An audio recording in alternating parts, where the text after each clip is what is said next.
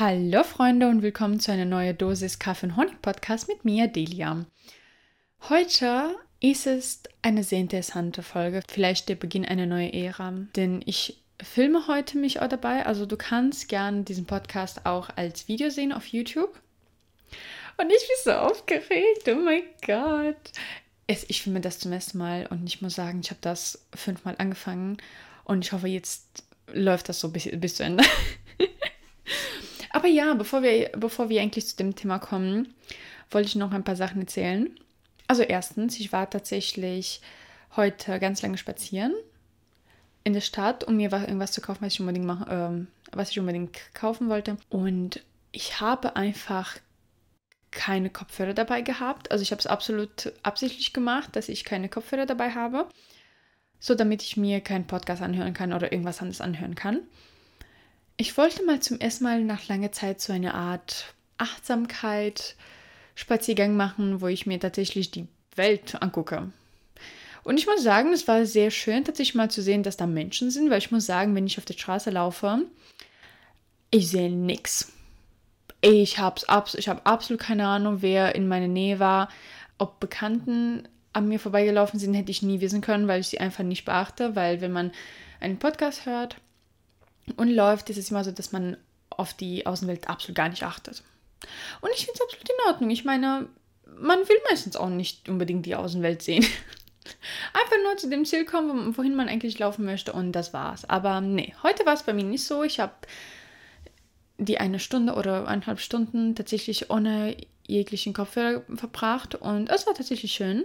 Und ich glaube, ich werde es auf jeden Fall öfter machen ich fühle mich auf jeden Fall irgendwie mehr mit mir verbunden und mehr mit der Umwelt, was ich auf jeden Fall auch schön finde. Also ich kann sie auf jeden Fall mal empfehlen, draußen ohne Kopfhörer mal, ja, rumzulaufen. Das war die erste Sache. Jetzt als zweites, ich habe meinen Snapchat-Account gelöscht. Ja, so jung bin ich.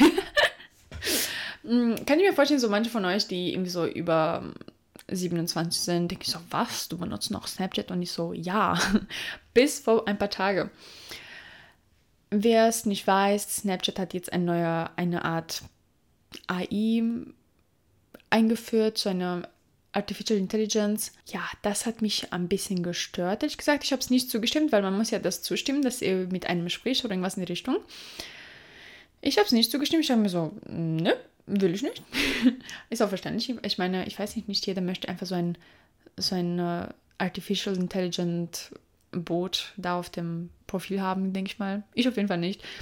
Deswegen habe ich mir gedacht, so, hm, nö, will ich echt nicht. Also, ja, letztendlich habe ich dann mir gedacht, irgendwann, ja, ich lösche die App, weil, ja, jedenfalls mein Freund hat mal irgendwelche Gerüchte gehört, dass das Ding irgendwie Informationen im eigenen Handy irgendwie sich angucken kann oder so. Und ich war so, warte, was?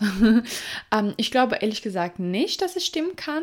Aber trotzdem will ich irgendwie jetzt kein, kein Risiko eingehen, muss ich sagen. Weil ich mir denke, so, irgendwie nee. Und vor allem die App ist echt schlecht geworden, seitdem die so viele Werbung, Werbungen eingeführt haben. Wenn du schon mal auf Snapchat warst, weißt du, du kannst gucken auf dem Profil, also du kannst ja Bilder machen, dann einmal von, von rechts nach links swipen und dann bist du sozusagen da, wo du Snaps von Celebrities oder von anderen Influencer die angucken kannst, die da vorgeschlagen werden oder von deinen Freunden. Und die haben so einen heftigen Clickbait. Ich denke mir wirklich so, warum?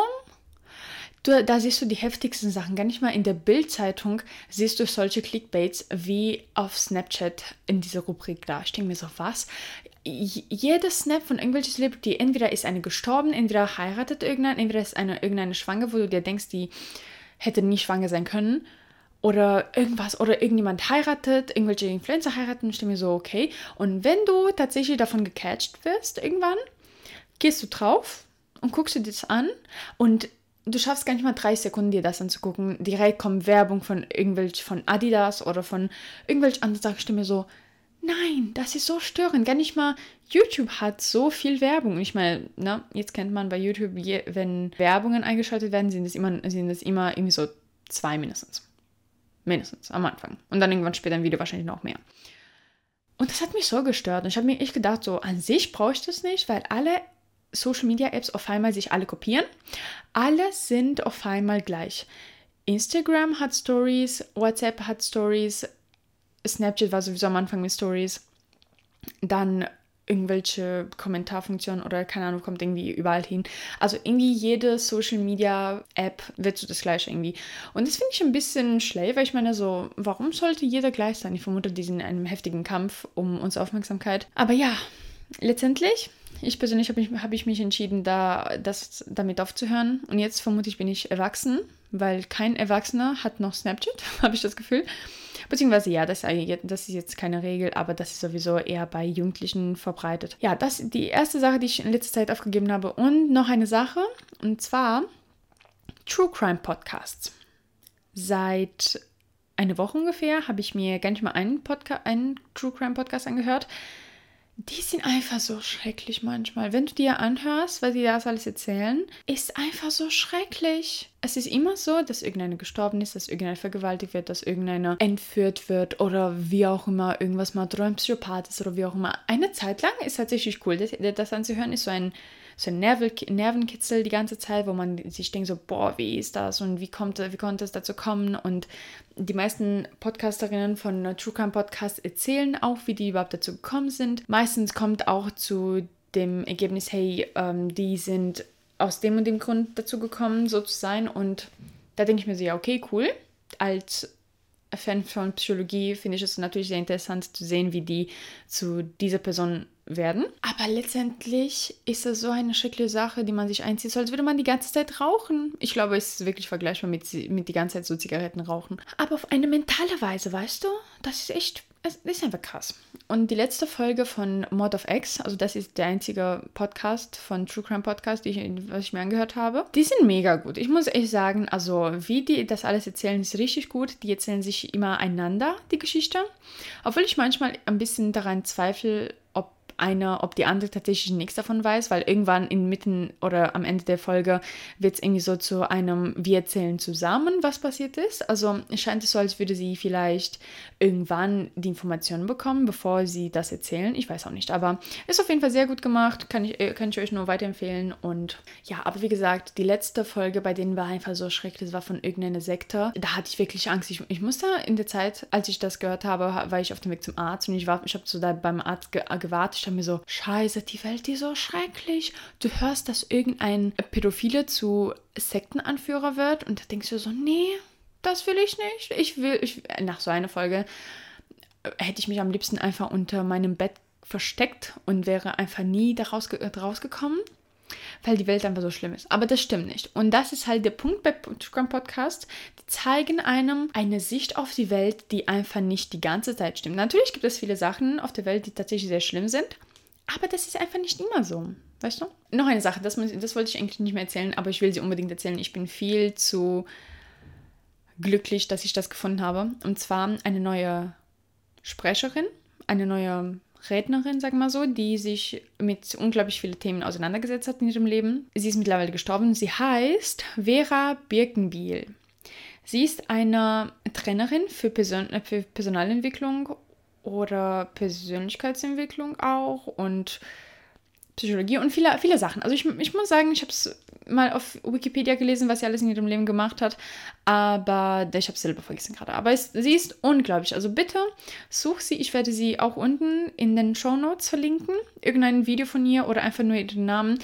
Sie ist einfach so genial, diese Frau. Ich liebe sie. Ich würde sie adoptieren. Wäre sie noch am Leben, würde ich sie irgendwie adoptieren oder so. Oder keine Ahnung. Ich würde sie irgendwie, also wäre das möglich, würde ich sie so ganz klein machen und in meine Kopfhörer irgendwie, irgendwie reintun, weil wie sie spricht, ist einfach so toll.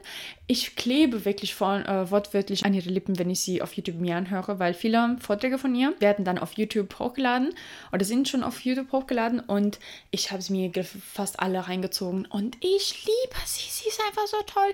Ich habe so viele neue Sachen von ihr gelernt. Ich bin einfach hin und weg. Also ich würde, ich äh, wäre sie wirklich noch am Leben, hätte ich wahrscheinlich jedes Seminar von ihr gebucht. Einfach jedes. Sie ist unglaublich. Ich liebe sie. Und man kann ihr so gut zuhören. Ah, und am Ende der Folge erzähle ich tatsächlich ein Konzept, was sie in einem von ihren Vorträgen vorgestellt hat. Jetzt kommen wir mal zu der eigentlichen Podcast-Folge. Und heute geht es genau darum, wie man Beziehungen besser gestaltet, beziehungsweise wie man die eigene Beziehung besser gestalten kann, ne? Mit dem Partner. Vor allem. Natürlich kann man all diese Sachen, die ich gleich erzählen werde, auch auf die Freundschaften übertragen oder auf die Beziehungen mit den Eltern, aber per se ist das für Beziehungen gedacht, für den Partner, für monogame Beziehungen vor allem. Erstens, Kommunikation. Das ist so unglaublich wichtig. Ich kann es einfach nicht genug sagen, wie wichtig das ist, denn wenn du mit deiner Freundin nicht gut kommunizieren kannst, dann ist die Sache gelaufen. Dann wird das einfach nicht lange, dauern, nicht lange dauern. Und vor allem, wenn du mit deinem Partner nicht gut Konflikte lösen kannst, dann wird es auch nichts. Deswegen, als erstes, bei der Kommunikation immer offen sagen, was du erfüllst, was du empfindest, was, wie, du es, wie du die Situation wahrnimmst. Denn das kann so viele Sachen einfach klären. Das habe ich selber erlebt bei mir in meiner Beziehungen. Wenn du irgendwas bei dem Partner wahrnimmst sollst du auf jeden Fall auch ansprechen. Das hat, zum Beispiel, das hat bei mir tatsächlich auch für, für manche Konflikte geführt, zu manchen Konflikte geführt, weil ich irgendwie in meiner Wahrnehmung irgendwie doch falsch lag. Und auf einmal war es so, wurde es tatsächlich zu einem Konflikt so, zu dem, ja, was hast du eigentlich gesehen? Das gibt es ja nicht. Aber wenn du es ansprichst, kannst du ja umso mehr wissen, ob das tatsächlich so ist, dass es nichts ist, weißt du? Ähm, aber auf jeden Fall, wenn du irgendeine emotionale Änderung oder irgendeine Änderungen an deinen Partner merkst, sollst du es auf jeden Fall ansprechen, finde ich. Sehr oft passiert es so, dass wir unseren Partner irgendwie kränken oder dem irgendwas sagen, was ihm irgendwie nicht gefällt. Aber das merken wir nicht im ersten Moment, weil manchmal sagen wir Sachen, die für uns absolut nicht verletzlich sind, sagen wir so ganz harmlos sind. Aber bei dem anderen kommt das unheimlich verletzlich rüber. Kann natürlich auch sein. Also, dass hängt meistens nicht von uns ab, das hängt meistens von den Wahrnehmungen von dem Partner. Aber trotzdem, wenn wir sowas sehen, sollen wir es auf jeden Fall ansprechen, so hey, ich nehme gerade wahr, dass du dich unwohl fühlst oder dass du gerade verärgert bist von dem, was ich gesagt habe. Was hat dich genau daran gestört, würde ich gerne wissen. Und noch bei dem Punkt Konflikte lösen. Sag mal so, du bist tatsächlich in einer Diskussion mit deinem Partner. Und warum auch immer habt ihr euch jetzt in einer Diskussion gelotst, sagen wir so. Ne? Viele Partner neigen dazu, das einfach so irgendwie unter den Tisch zu kehren und irgendwie dann versuchen irgendwie nichts zu sagen oder doch irgendwas zu sagen, aber dann irgendwie ganz schnell zu lösen, um aus dem Konflikt rauszukommen, weil ein Konflikt bedeutet auch, dass man dem anderen die Chance gibt, einem irgendwie zu verlassen. Wenn man in einem Konflikt ist, dann ist man ja immer gegenüber, also sich gegen, man steht sich ja gegenüber, aber man ist so auf dem anderen Fronten. Man ist ja nicht mehr sozusagen ein Team, wenn man diskutiert, ist halt so. Und dieser, dieser Verlassensein in dem Konflikt selbst kann für sehr viele sehr verletzend sein. Und deswegen traut sich auch nicht jeder wirklich, das so anzusprechen, wie man es fühlt. Was ich ehrlich gesagt sehr schade finde, weil nur so kann man tatsächlich die Beziehung stärken, indem man tatsächlich durch diese Konflikte geht. Weil meistens sind sie einfach so unnötig und bedeutungslos, aber die sorgen für irgendeine emotionale Erregung bei dem Partner oder bei einem selbst. Und da versuche ich immer zum Beispiel meine Beziehung, die direkt zu klären. Ich sage, hey, ich, das hat mich gestört, weil dies und das. Oder wenn ich merke, dass mein Partner irgendwas hat, dann, dann sage ich auch, hey, ich merke gerade, dass du verärgert bist. Lass uns halt drüber reden. Es ist immer so situationabhängig. Ich kann gerade gar nicht mal so genau irgendwelche, irgendwelche Sätze sagen, die man immer sagen kann. Es ist auf jeden Fall so, dass man auf, dem, auf den anderen eingehen sollte und es irgendwie klären, so schnell wie möglich, weil sonst, sonst kommt, kommt der Abend oder die Nacht, dann geht man schlafen und das ist das Schlimmste, wie ich finde, was man machen kann, die Diskussion auf den anderen Tag verschieben. Weil am nächsten Tag erinnerst du dich kaum daran, was du eigentlich gesagt hast oder was dein Partner gesagt hast. Aber das Einzige, woran du dann denkst, ist, dass du recht hast. Und das ist unheimlich schlimm. Das bedeutet, die Fronten sind umso härter als davor. Das bedeutet, umso weniger sind die zwei gewillt, diesen Konflikt zu lösen, weil jeder möchte dann umso mehr dafür sorgen, dass die andere die eigene Meinung übernimmt, was in den meisten Fällen einfach nicht, nicht gut ist. Deswegen immer Konflikte lösen, bevor man schlafen geht das ist unheimlich wichtig. Ich persönlich habe noch nie ein, ein, eine Diskussion in meiner jetzigen Beziehung auf den anderen Tag verlagert. Ich finde es nicht schlimm, wenn man eine Pause macht, wenn man irgendwie über irgendwas diskutiert, weil, mein, weil manchmal gibt es so Punkte, wo die beiden so heftig verärgert sind, dass die gar nicht mal wirklich klar denken können und dann fängt man an mit irgendwelche Wörter zu dem anderen zu werfen, was man vielleicht gar nicht meint. Man fängt dann vielleicht auch wirklich persönlich zu werden, obwohl es gar nicht mal nötig ist es ist, glaube ich, eigentlich nie nötig, irgendwie mit irgendwelchen persönlichen Sachen dann an, anzufangen, obwohl es irgendwie um irgendwelche Schuhe, die auf dem Boden gelegen haben. Oder keine Ahnung, oh, wenn es um so unnötige Gründe geht, warum, warum man eigentlich diskutiert, dann ist es umso dummer, irgendwelche persönliche Sachen dann in, in, ins Spiel zu bringen, weil das kann nur dazu führen, dass man die Diskussion umso länger hält und darüber streitet oder wie auch immer. Und wenn es zu Diskussionen kommt, bitte nehmen Sachen nicht mehr persönlich. Das ist, ich glaube, das Schlimmste, was man machen kann in, in einer Diskussion mit dem Partner, weil wenn du Sachen persönlich, persönlich nimmst, die dein Partner gesagt hat, dann seid ihr in so einem Ping-Pong-Spiel. Vielleicht hast du irgendwas Verletz Verletzendes gesagt, was tatsächlich nicht als verletzend gemeint war. Aber dein Partner nimmt es vielleicht so als, als solches wahr, weil er dadurch getriggert wird. Ne? Wir können nicht in den Köpfen von Menschen gucken. Aufgrund der Tatsache, dass er jetzt verletzt ist, schießt er auch mit irgendeiner Beleidigung oder irgendeiner Sache zurück. Dann bist du persönlich berührt und dann nimmst du es persönlich, dann bist du auch verletzt. Und deswegen sollte man es halt nicht persönlich nehmen in den meisten Fällen, weil es ist einfach so, dass diese Person einfach aus dem Schmerz einem irgendwas Böses sagt. Und wenn es so ist, dann müssen wir es merken, hey, diese Person meint es nicht wirklich so an sich, ist gerade nur verletzt von dem Spruch, was ich gerade rausgelassen habe. Und wenn man es so versteht, dann kann man die Diskussion umso schneller lösen. So kann man dieses Feuer, was so entstehen könnte in so Diskussionen, einfach vermeiden. Ist einfach so, man kann es einfach vermeiden, indem man es einfach nicht persönlich nimmt und versucht einfach den anderen zu verstehen, hey, vielleicht fühlt er sich gerade echt beleidigt von der Tatsache, dass er gerade nicht seinen Willen durchzieht oder dass er gerade irgendwas hat oder was auch immer, was auch immer da passiert ist, ist meistens nicht meine Schuld. So, das ist so die Mindset. Wir kommen wieder zu dem Punkt Kommunikation an sich. Aber auch wie du mit dir sprichst, ist auch unglaublich wichtig. Und vor allem, was du über deine Beziehung denkst. Ich erzähle dir mal eine Geschichte, die in meiner allerersten Beziehung vorgekommen ist. Es war so, dass ich mit meinem allerersten Freund so um fast sechs Monate zusammen war. Irgendwann, ich glaube so nach drei, vier Monaten, war es so, dass wir naja, jetzt nicht unbedingt die beste Beziehung geführt haben, aber sah nicht schlecht, sagen wir so. Und ich erinnere mich, dass ich so voll unsicher war und aus irgendeinem Grund mir gedacht habe, boy, er, er könnte mit mir Schluss machen. Irgendwie bin ich dazu gekommen zu denken, so, hey, er könnte irgendwie mit mir Schluss machen. Und das ist natürlich wahr. Ich meine, mein jetziger Freund hat eigentlich auch die Möglichkeit, mit mir Schluss zu machen, aber es wäre nicht so schlimm wie damals, ehrlich gesagt. Weil damals war ich noch so unsicher, habe ich, hab ich mir gedacht, so, nee, ich muss unbedingt meine Beziehung retten und so weiter. Was ich gemerkt habe, war, dass ich dann in so eine negative Spirale gekommen bin, weil von einem kleinen Satz, von wegen, mein Freund könnte mit mir Schluss machen, wurde es zu, mein Freund macht mit mir Schluss. Dieses Schlussmachen zerstört mein Leben. Ich bin die einsamste Person auf der Welt. Und das war so schlimm für mich. Ich erinnere mich noch jetzt, wie ich da in meinem Bett lag. Es war Abend, das weiß ich noch. Und ich, und ich habe einfach in Strömen geweint, weil mein Freund mit mir eventuell irgendwann in der Zukunft mit mir Schluss machen könnte. Er hat mir nie irgendein Zeichen dafür gegeben. Er hat mir nie das gesagt. Er hat mir nie wirklich einen Grund gegeben, um das zu glauben.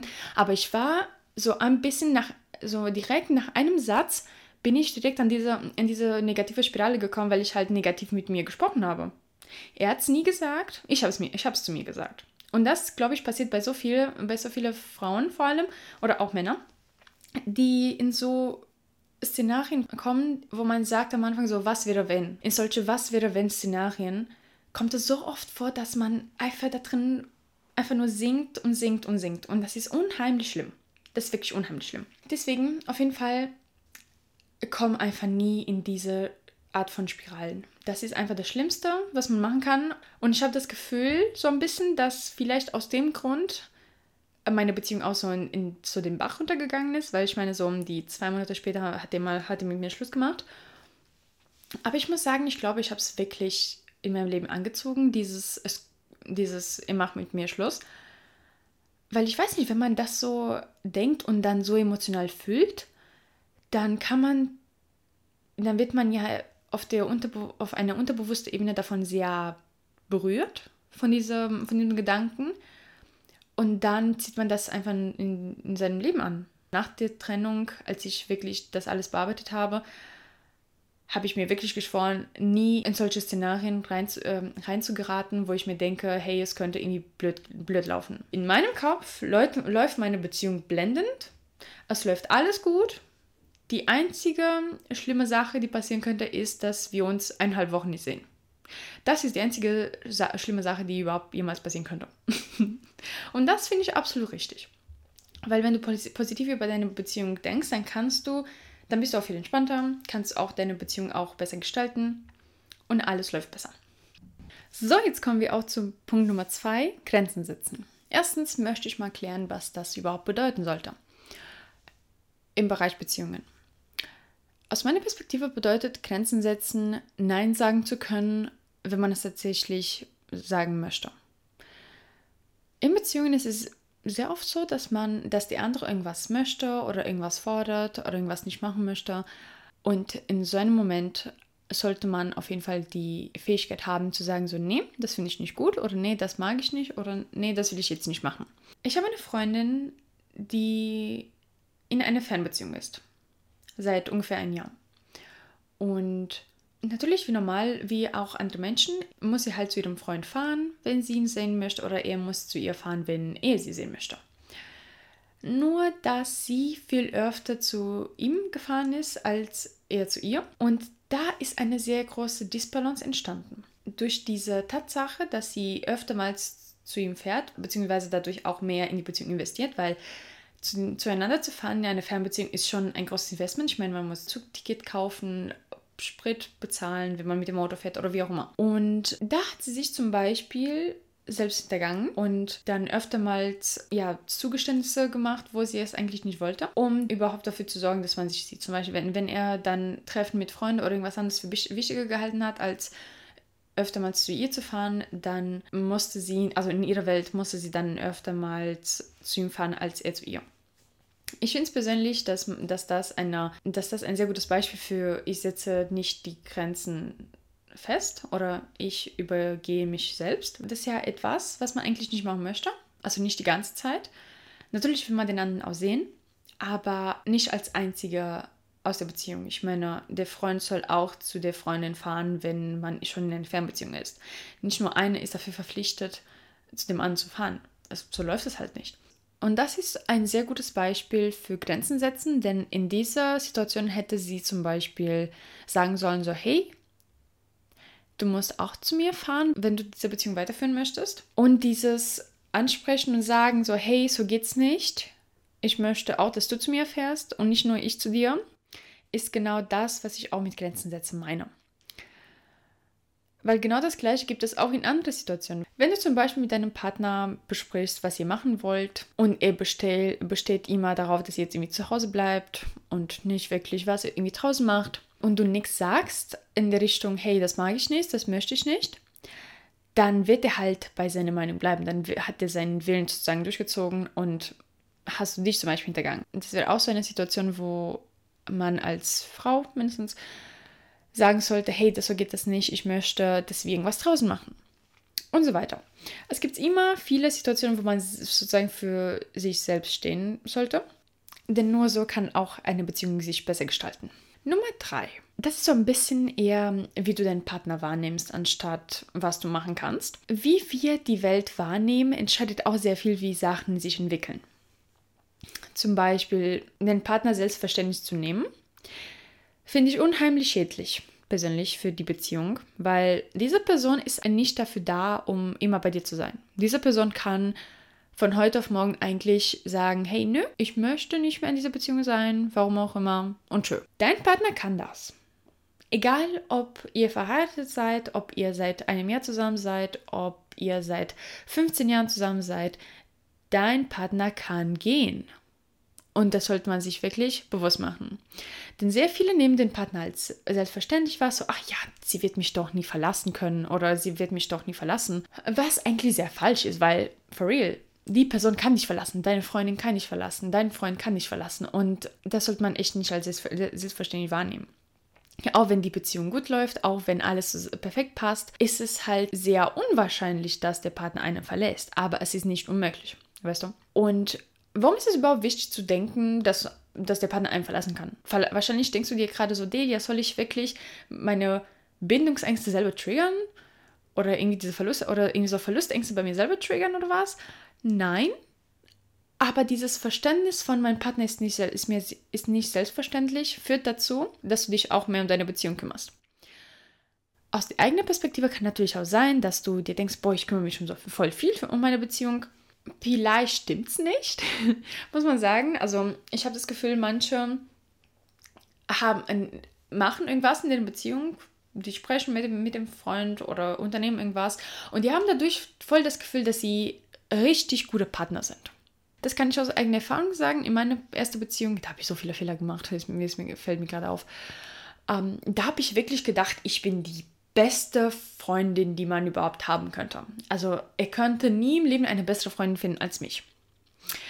Das hat vorne und hinten nicht gestimmt. Ich kann es gerade nicht wieder wiedergeben, was ich sozusagen nicht so gut gemacht habe. Es waren auf jeden Fall Kleinigkeiten. Da habe ich mir wirklich gedacht, so, boah, das klappt voll. Das ist genau richtig so. Und das war aber nicht so. Und ich dachte, würde, ich würde alles perfekt machen alles würde perfekt klappen und der würde mich irgendwie nie äh, so schnell verlassen können. Aber ja, das hat er gemacht. Und es war, also letztendlich ist es auf jeden Fall besser so. Aber damals war ich auf jeden Fall in meiner Vorstellung ganz falsch. Und das sollte man sich wirklich vor Augen führen, dass man nicht wirklich immer das Richtige macht. Und vielleicht so ein bisschen so reflektieren, so hey, ist das, was ich mache, eigentlich wirklich gut? So kann man auf jeden Fall auch die Beziehung retten. Noch eine Sache, die ich unheimlich wichtig finde in der Wahrnehmung von dem eigenen Partner, ist, dass du deinen Partner so akzeptieren solltest, wie er ist und versuche ihn einfach nicht zu ändern. Ich hatte mal eine Datingphase, wo ich jemanden kennengelernt habe, der geraucht hat. Ich bin keine Raucherin und habe es noch nie gemacht. Ich, ich will es auch nie machen. Und das war auch so ein totaler Dealbreaker eigentlich bei mir. Wer mit mir zusammen sein möchte, muss auf jeden Fall nicht rauchen, weil ich das selber nicht tue. Aber irgendwann habe ich jemanden gedatet, der tatsächlich sehr heftig geraucht hat. Seitdem er 14 ähm, 14 war, hat er damit angefangen und ich war so, hm, lass man ihn ändern. Ich bin bestimmt diejenige, die es schafft, dass er die Zigaretten aufgibt. Und ich muss sagen, ich lag unheimlich falsch.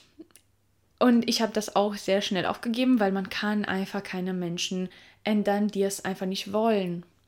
Man soll wirklich Menschen nur so, nur so annehmen, wie sie sind. Kein Mensch ändert sich jemals für seine Freundin oder Freund oder ein anderer Mensch auf dieser Welt, weil das bedeutet auch, einen Teil der eigenen Identität aufzugeben. Das, womit wir uns identifizieren, unsere Hobbys, unsere Aktivitäten, unsere Routinen, ist auch ein Teil von uns. Deswegen, wenn du eine Person nicht so akzeptieren kannst und annehmen kannst, wie sie ist, würde ich dir echt empfehlen, dir einen neuen Freund zu suchen oder eine neue Freundin. Weil mit diesen Menschen kannst du einfach dann, dann, letztendlich keine gute Beziehung führen. Irgendwann kommt es dann zu Streit wegen dieser Sachen, die du an ihm nicht ändern kannst und dann, puff, ist, muss die Beziehung irgendwie vorbeigehen, irgendwie zu Ende gehen, weil es einfach nicht so klappen kann. Natürlich ist das jetzt auch einfach zu sagen. Ja, einfach akzeptiere deinen Freund ist irgendwie so eine vage und einfache irgendwie Aussage. Um das machen zu können, musst du dich auch so akzeptieren, wie du bist. Darüber habe ich auch mit, mal mit einem Familienfreund gesprochen. Man kann die anderen Menschen in der eigenen Umgebung nicht so akzeptieren, wie sie sind, wenn man sich selbst nicht akzeptieren kann. Unsere Welt ist auch ein, ein Spiegel von uns selbst. Und wenn wir uns wirklich nicht akzeptieren können, werden wir nie eine andere Person wirklich total akzeptieren können. So wie wir bei uns irgendwelche Fehler sehen, werden wir dann auf einmal auch anfangen, bei dem anderen irgendwelche Fehler zu sehen. Ich habe es geschafft, mich so zu akzeptieren, wie ich bin. Und persönlich kann ich auch sagen, ich kann meinen Freund auch genauso akzeptieren, wie er ist. Und das hat zum Beispiel dazu geführt, dass meine Beziehung viel besser dadurch geworden ist. Dass, in, dass ich sagen konnte, ja, ich akzeptiere ihn genauso wie der ist und ich würde absolut nichts an ihm ändern. Punkt Nummer 4. Liebe ist eine Entscheidung. Die wenigsten werden mir wahrscheinlich da wirklich zustimmen, weil die meisten denken, dass Liebe ein Gefühl ist. Aber das stimmt nicht. Weil wenn du deinen Partner monatelang liebst, spürst du dieses Gefühl nicht die ganze Zeit was eigentlich sein sollte, wenn das tatsächlich nur ein Gefühl wäre, weil Gefühle sind ja temporär. Die kommen und gehen. Wenn du daran denkst, wann du das letzte Mal wütend geworden bist, dann merkst du auch, dass du es jetzt nicht mehr bist. Ne? Also, dass dieser Zustand sich einfach geändert hat. Deswegen ist auch Liebe kein Gefühl. Liebe kann man natürlich spüren, ist natürlich spürbar, weil man ja sich freut, den anderen zu sehen, weil man so eine starke Verbundenheit mit dem anderen spürt. Und das sind einfach sehr viele schöne Gefühle. äh, wenn es um Liebe geht. Aber um Liebe langfristig zu halten, ist es auf jeden Fall eine Entscheidung. Man entscheidet sich, den anderen dauerhaft zu lieben oder für eine lange Zeit. Das habe ich in einem Buch gelesen. Das Buch kann ich auch unten verlinken. Ich weiß gerade nicht mehr den Titel. Aber ich fand es unheimlich stark, wie es da beschrieben wurde, dass man sich wirklich für den anderen, dass man sich wirklich für den anderen entscheiden muss, damit die Beziehung auch lang, lang halten kann. Weil wenn Liebe wirklich nur eine Entscheidung ist, dann kann das auch jahrelang laufen. Und so Menschen, die sagen, oh, die Liebe ist irgendwie vergangen oder die Liebe ist nicht mehr da, ich würde sagen, das ist nicht wirklich so, dass die Liebe irgendwie gegangen ist wie so eine Erkältung irgendwann, sondern man hat diese Entscheidung von damals einfach aufgegeben. Die Entscheidung, den anderen zu lieben, und zwar dauerhaft. Oder man verlässt, verlässt sich tatsächlich darauf, dass die Liebe nur ein Gefühl ist und man guckt, wie oft man dieses Gefühl von Liebe dann spürt. Und es ist nun mal so, dass Beziehungen nicht immer gut laufen. Es gibt ja Konflikte, es gibt ja Momente, wo man miteinander verhandeln muss. Es gibt Momente, wo man den anderen vielleicht für einen Moment wirklich unausstehlich findet, weil der andere irgendwie so nervig ist oder auch nicht. Und in solchen Momente kann man ja nicht wirklich Liebe empfinden, weil man ist verärgert, man ist traurig, man ist enttäuscht, wie auch immer. Aber nach dieser Diskussion kann man ja wieder sagen, hey, ich liebe immer noch diese Person, weil man sich ja letztendlich dafür entschieden hat. Nummer 5. Wie ich schon mal gesagt habe, nehmen generell nicht mehr so viel persönlich. Sowohl in Beziehungen als auch im Privat, im normalen Leben. Wenn du Sachen weniger persönlich nimmst, kann dein Leben so viel besser sein. Weil Sachen persönlich nehmen bedeutet auch diese Gefühle, die andere auf dich projizieren, die andere auf dich werfen, regelrecht, dass du sie einfach übernimmst. Stell dir vor, jemand geht an dir vorbei und der guckt dich böse an, weil sein Tag wirklich mies gelaufen ist. Und du nimmst es als persönlich, du nimmst es als persönlichen Angriff und dir denkst, so, boah, diese Person wollte mich gerade beleidigen durch seinen Blick. Oh mein Gott. Was bedeutet das? Dass du es persönlich nimmst und, dann, und dass dein Tag für den Rest des Tages dann gelaufen ist. Oder auch im Verkehr. Da passiert so oft, dass man Sachen persönlich nimmt, die man eigentlich nicht persönlich nehmen sollte. Wenn einer hupt oder wenn einer, wenn ein anderer einem die Vorfahrt wegnimmt, neigen die meisten dazu, so wirklich wütend auf den anderen zu sein, irgendwie so Mittelfinger zu zeigen oder irgendwas zu machen, was absolut nicht nötig ist. Man kann einfach sagen, okay, die wollten gerade diesen Verhalten an den Tag legen und es ist okay. Es tangiert mich nicht persönlich. Natürlich, wenn man keinen Unfall macht. Natürlich, wenn man irgendwie Unfall macht dadurch, ist natürlich auch das eigene Problem. Und Menschen werden nicht immer auf deren Wörter achten. Das muss man auch sehr stark beachten. Menschen sagen bestimmte Sachen, die aus deren Perspektive nicht beleidigend sind oder nicht verletzend sind, aber man selbst nimmt es vielleicht als sehr beleidigend wahr. Also letztendlich nimm einfach weniger Sachen persönlich. Es wird dein Leben erleichtern und auch deine Beziehungen. So, jetzt Nummer 6. Das wollte ich schon lange erzählen. Ehrlich gesagt, direkt nachdem ich das gelernt habe, das ist ein bestimmtes Konzept von Vera Birkenbiel, die Frau, die ich am Anfang der Folge genannt habe. Ich fand es unglaublich, als ich das gehört habe, wirklich. Also wenn man das auf das eigene Leben überträgt, versteht man die menschliche Natur einfach unheimlich viel besser. Das Konzept ist so, dass man zwei Tanks hat. Stell dir vor, hier ist ein Tank und hier ist ein anderer Tank. Und dazwischen ist eine Röhre, die die zwei Tanks verbindet. Wenn du Physik verstehst oder auch nicht, ähm, sage ich dir auf jeden Fall. Wenn man Wasser in einem Tank macht, dann, dann gleichen sie sich aus, weil durch diese Röhre wird das Niveau vom Wasser gleichgestellt und ja, wenn in einem Tank so 30 cm höheres Wasser gibt, dann gibt es auf der anderen Seite auch so 30 cm in der Höhe Wasser. Und diese Tanks kannst du mit zwei Menschen in eine Beziehung vergleichen. Sag mal so, ein Pärchen hat ein Wochenende geplant. Sag mal so, jetzt am Wochenende gibt es vier Tage lang Urlaub oder gibt es verlängertes Wochenende.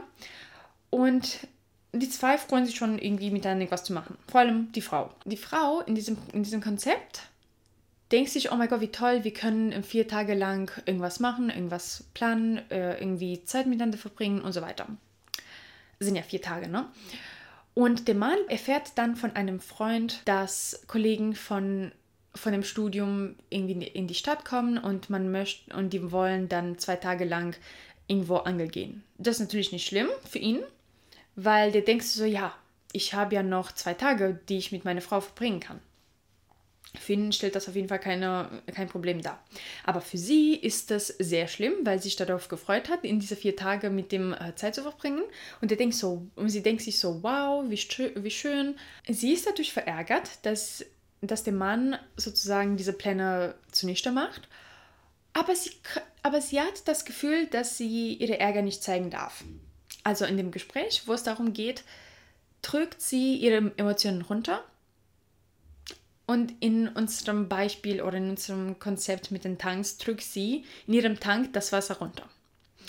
Wenn sie das Wasser bei ihr im Tank runterdrückt, dann kommt das Wasser bei dem, bei dem Mann hoch, also in dem anderen Tank, geht das Wasser hoch.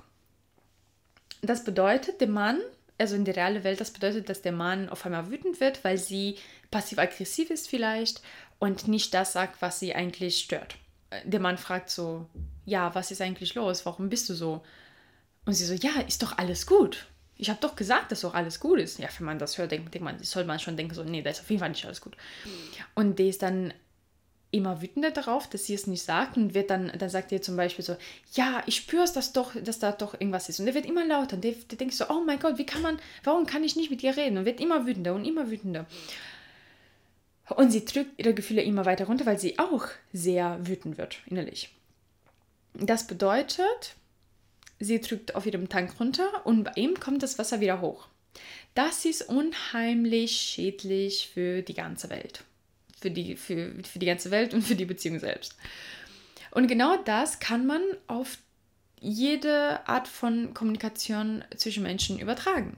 Weil man ist immer mit jemandem verbunden, in diesem Konzept, wenn man miteinander redet oder irgendwelche Informationen austauscht. Und wenn man das verstanden hat, dann kann man auch die Menschen-Natur auf jeden Fall auch besser verstehen, wenn zum Beispiel zwei sich irgendwie nicht verstehen. Einer von denen drückt immer seine Emotionen runter. Was wird sozusagen die Lösung in diesem Konzept? Dass man mehr darüber spricht, was einem stört. Grenzen setzen, Kommunikation und offen darüber sprechen, was man auf dem Herzen hat. Ich habe noch einen Punkt, was ich eigentlich unbedingt erzählen wollte, aber die Folge wird immer länger. Aber ich erzähle es euch trotzdem, weil ich finde es unheimlich wichtig. Umgang mit Eifersucht. Das ist ein unheimlich großes Thema in der Gesellschaft, weil die meisten können nicht wirklich damit umgehen. Die können einfach nicht mit manchen Gefühlen umgehen, die hochkommen. Und das finde ich meistens so traurig. Ich muss sagen, ich war noch nie wirklich eifersüchtig. Ich kann mich auf jeden Fall nicht daran erinnern, dass ich jemals wirklich eifersüchtig war. Aus dem folgenden Grund. Vor langer Zeit, als ich ein Kind war, habe ich von diesem Konzept verstanden, dass man, dass Menschen einen betrügen können, also dass man, dass man in der Beziehung Betrug begehen kann und Treue. Und Eifersucht kommt in der Stelle, bevor das vielleicht überhaupt stattfinden kann, damit man sozusagen den anderen irgendwie so bei sich halten kann. So, wenn eine Frau zum Beispiel eifersüchtig ist darauf, dass der Mann mit irgendwelchen Freunden spricht, dann versucht sie ja ihm mit irgendwelchen Wörtern zu sagen, so, nee, das sollst du nicht mehr machen. Ähm, ich will nicht, dass du mit denen schreibst oder ich möchte nicht, dass du das und das und das, das und das machst, weil wie auch immer. Also Eifersucht bedeutet auch, dass man versucht, den anderen irgendwie bei sich zu sichern, dass der andere irgendwie bei einem bleibt und das eigentlich ist das die Angst, irgendwas zu verlieren, den Partner zu verlieren. Vor langer Zeit habe ich sozusagen über die Bedeutung des Betrugs nachgedacht. Was bedeutet eigentlich, wenn man betrogen wird? Das bedeutet, dass der Partner ja fremdgegangen ist. Wenn der Partner fremd geht, bedeutet auch, dass er dieses Arrangement von, von der monogamen Beziehung gebrochen hat. Also das bedeutet, der Fehler liegt bei dem Partner, der fremdgegangen ist. Ist auch verständlich. Und das bedeutet auch, dass mein Wert auch nicht davon betroffen ist. Ich meine, ich bin ja nicht weniger wert, wenn er fremd geht oder wenn sie fremd geht. Ist einfach so. Natürlich, wenn man fremd geht, trennt man sich meistens. Die wenigsten würden sowas auch durchgehen lassen. Ich würde es auf jeden Fall nicht machen. Das würde ich auf jeden Fall nicht akzeptieren. Da würde ich auf jeden Fall mit meinem Partner Schluss machen, wenn es darum geht, wenn es tatsächlich dazu kommen würde. Also, wenn der Partner fremdgegangen ist und man Schluss gemacht hat, bedeutet natürlich auch, dass man eine Beziehung verloren hat. Aber umso mehr bedeutet das, dass man die Chance bekommen hat, auf einmal einen neuen Partner zu finden, was ich unheimlich wertvoll finde in, diesem, in, in, dieser, in dieser Überlegung. Und wenn man einen neuen Partner findet, bedeutet das betrogen sein auch die Chance ist, einen neuen, besseren Partner zu finden. Weil für mich bedeutet Betrug, ich bekomme was Besseres. Das ist eigentlich, die letztendlich, das ist eigentlich letztendlich der Gedanke davon. Und was noch wichtig dazu sagen ist, ist, dass die Aktion, die mein Partner macht in der Richtung, absolut gar nichts mit meinem Wert als Mensch zu tun hat. Ich bin genauso wertvoll wie, wie davor und es hat sich einfach gar nichts geändert. Natürlich kann es dir wehtun, wenn der Partner oder wenn die Partnerin das macht. Und ist absolut verständlich. Aber letztendlich hat das absolut gar nichts mit dem eigenen Wert zu tun. So, Freunde, das war's für heute. Wenn dir die Folge gefallen hat, bitte leite sie weiter an Freunden und Bekannten und poste sie gerne in der nächsten Story oder sonst wo. Und bis bald.